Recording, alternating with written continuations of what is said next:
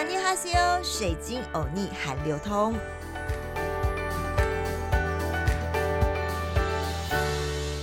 阿尼哈西欧，欢迎来到好听 FM 水晶欧尼韩流通，我是水晶主播 Crystal。今天水晶欧尼要谈的话题呢，有一点硬，因为这集的 Podcast 呢，就是要介绍一位牵动南韩政治到历史的一位。重要政治人物，前南韩总统卢泰愚。很多年轻人可能不知道他是谁，他是南韩前总统卢泰愚，也是南韩民主化后的首任民选总统。而卢泰愚他在二十六号的时候因病去世，享年八十八岁。你可能不认识他，但很多韩剧和电影，包括很有名的《我只是个计程车司机》《正义辩护人》，还有二十六年《十字弓防战》，甚至到《华丽的假期》，那时候那些人都是有他的影子在。这几部电影或者是戏剧呢，都是在描写所谓的韩国的光州事件。而这些戏剧呢，都是有卢泰愚的影子在的，因为光州事件就是由这位前总统卢泰愚镇压的。卢泰愚是军人出身，曾参与一九七九年的双十二政变，帮助军校的同学全斗焕推翻了文人政府，而隔年就参与了镇压光州民主化的运动。而在一九八七年十二月，卢泰愚在南韩史上第一场民主化的总统选举中当选。隔年二月上任，在位五年期间，卢泰愚清算了自己的朋友，也是上司全斗焕，招纳反对党的势力，推动金融自由化，提升国民生活水平。很多人都说，南韩这位前总统卢泰愚病逝，一生功过参半。为什么很多人都说卢泰愚的一生功过参半的原因，到底是什么呢？而南韩前总统卢泰愚镇压的光州事件又是什么呢？外界形容它是韩版的二二八事件。五一八光州事件是韩国民主化运动的里程碑，也是最悲痛的阴影。如果大家看过电影《我只是个计程车司机》，就知道当时就是在描述的时空背景。那个时空背景就是五一八光州事件。韩国人并没有忘记光州事件的教训，因为他们说忘记历史的民族没有未来。光州事件在二十一世纪中，以众多的电影和戏剧再度揭露了这段黑历史。除了很有名的《我只是个计程车司机》之外呢，刚刚有提到的，包括最有名的就是《正义辩护人》。二十六年十字弓防战、华丽的假期，以及那时候那些人。说到华丽的假期，其实那不是华丽的假期，而是恐怖的假期。而这些电影也唤起了男孩人那一段恐怖的戒严时期的记忆。五一八光州民主化运动呢，或称光州民众抗争，在华语圈呢，大多称为光州事件，或者是五一八光州事件。这是韩国民主运动史上一个非常重要的里程碑，同时也是一个最悲痛的过程。当时有人认为，有些民众是北韩来的间谍，毕竟当时的时空背景是刚结束了日本殖民，然后又有内战，就是南。南北韩的内战，军民对抗在二十八号落下据点。从电影或者是戏剧的画面，大家可以看到，都是一些抗争的画面。由于当时全斗焕下令军队进城搜索，拳打脚踢。棍棒乱打，几千名被认为是暴徒或者是北韩间谍，当天就被逮捕。根据二零一七年的最新统计数据，这短短十几天不到的时间，造成了两百一十八位抗议民众死亡，三百六十三位民众失踪，五千零八十八位轻重伤，共计大大小小约有七千两百位受害者。有评论家就说，五一八光州事件是南韩的戒严与转型正义，但也是一座被清理的城市，那就是光州。而五一八光州事件是南韩民主化运动的里程碑，同时也是最悲痛的阴影。而当时就是由南韩这位前总统卢泰愚去镇压的。也因此，在光州事件当中，受害者的家属当然没有办法接受卢泰愚这样的行为。而你说他一生毁誉参半，究竟又是怎么回事呢？因为卢泰愚在当总统的过程当中呢，做了非常多让南韩民主化的事迹。卢泰愚从一九八八年二月到一九九三年的二月哦，担任南韩的第十三届总统，在南韩六月民主运动中发表六二九宣言，宣布宪政，并恢复了总统的直选。他的任内呢，通过了北方外交的政策。什么是北方外？交呢，就是和前苏联、中国、东欧等社会主义的国家实现了外交关系的正常化。对内，卢泰愚则是逐步实行了金融自由化，解除利率管制，甚至积极开发以釜山、大邱、光州、大田等城市为中心的地域经济圈，提升国民生活的水平和福利。卢泰愚在任内的时候呢，政府先后制定了最低工资的制度、国民年金的制度、全民医疗保险的制度等福利的制度哦，也奠定了南韩社会保障制度的基本框架，包括一九八八年的汉城奥运也是在他任内中举办的。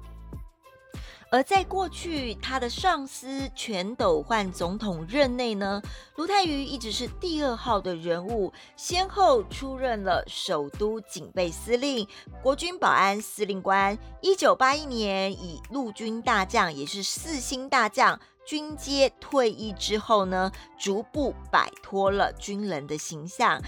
历任政务长官、体育部长、内务部长。汉城奥运组委会主席以及民主正义党，也就是执政党主席的要职哦。而全斗焕呢，在执政末年，卢泰愚成为了指定的接班人。但一九八七年六月的民主运动爆发。加上一九八八年在汉城奥运举办在即的压力，迫使全斗焕政权让步，由卢泰愚亲自发布六二九宣言，同意推动总统直选、特赦金大中等政治要犯，废除言论基本法。保障政党活动等民主改革的措施。同年的十月二十七号，南韩的国会通过了第六版大韩民国的宪法，建立第六共和国，也就是现在我们说的大韩民国。由于卢泰愚在南韩政坛主导过军事政变，让南韩民主的进程倒退，后续还因为数千亿韩元秘密资金事件被判刑十七年的徒刑。一九九七年十二月二十号，被时任的总统金永三赦免，让他的政治生涯留下不少污点。后来，针对光州事件，他的长子卢宰宪代替他向光州事件的受难者参拜谢罪。因为从二零一六年起，卢泰愚的健康状况每况愈下，病情严重、情况不乐观的风声时有所闻。从二零一九年开始，连续三年。卢泰愚透过长子卢载宪赴光州参拜五一八民主墓园，向当时遭受镇压的罹难者表达谢罪之意，也引发了世人的关注。卢泰愚的长子卢宰宪曾说：“事实上，我的父亲造下了不该做的五一八光州民主化运动的镇压，他对此心里一直有包袱，尤其在卧病卧床之后开始。事实上，他不知道自己何时会突然去世，已经来到这样的境地，他经常想着应该自己要走向亲自参拜和谢罪的行动，这对他的儿子也成为了。”内心的包袱。而卢宰宪在接受广播节目中受访时，也首次对外界透露了父亲卢泰愚以及自己的心声。卢宰宪当时透露，自己会代替父亲行动，是因为父亲已经倒卧在病床很久了，不仅无法行动，而且已经失去了言语的能力。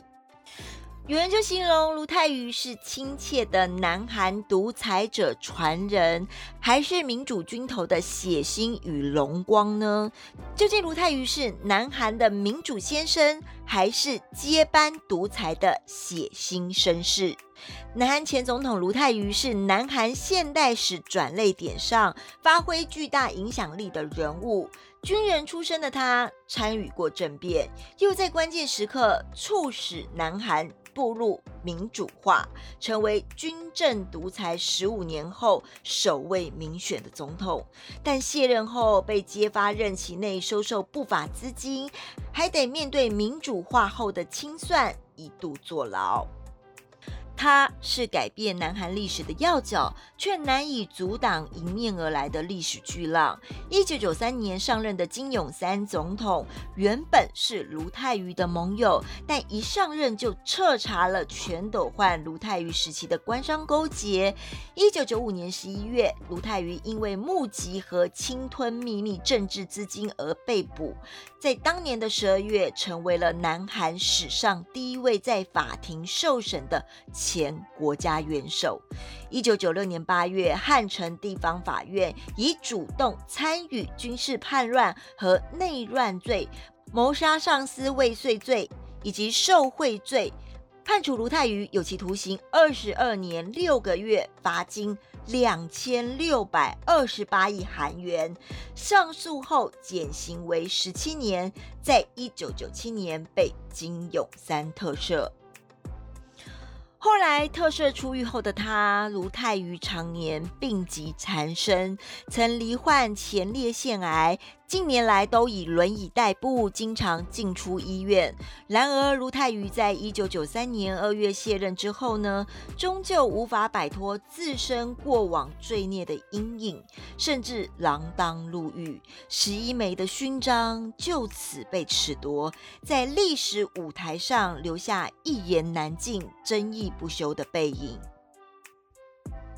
不过，最终卢泰愚在临终之前自我忏悔，南韩政府甚至将举行国葬。南韩总理金富谦在二十七号在国务会议上就表示，南韩政府决定为已故前总统卢泰愚举行国葬，因为总理金富谦表示，卢泰愚作为南韩第十三届总统，为国家发展建下不少功绩。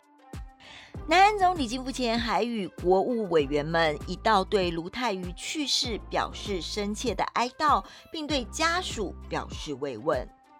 享年八十八岁的前南韩总统卢泰愚一生功过参半，卢泰愚政治生涯充满了争议。家属也公布了他的遗言。临终前呐，卢泰愚自我忏悔，盼南韩国民能宽恕自己不足以及过错。这或许也是南韩政府最后依然举行国葬，来送这一位南韩第一位民选总统卢泰愚最后一程的原因吧。在每集最后，我们都会教大家一句简单的韩语。今天的轻松学韩语时间，要教大家的就是坐牢或被监禁的韩文怎么念。韩文的这个坐牢或者是被监禁，就念苏刚对达，苏刚对达。这集水晶有逆韩流通内容还喜欢吗？敬请锁定好听 FM 水晶的节目哦，阿妞。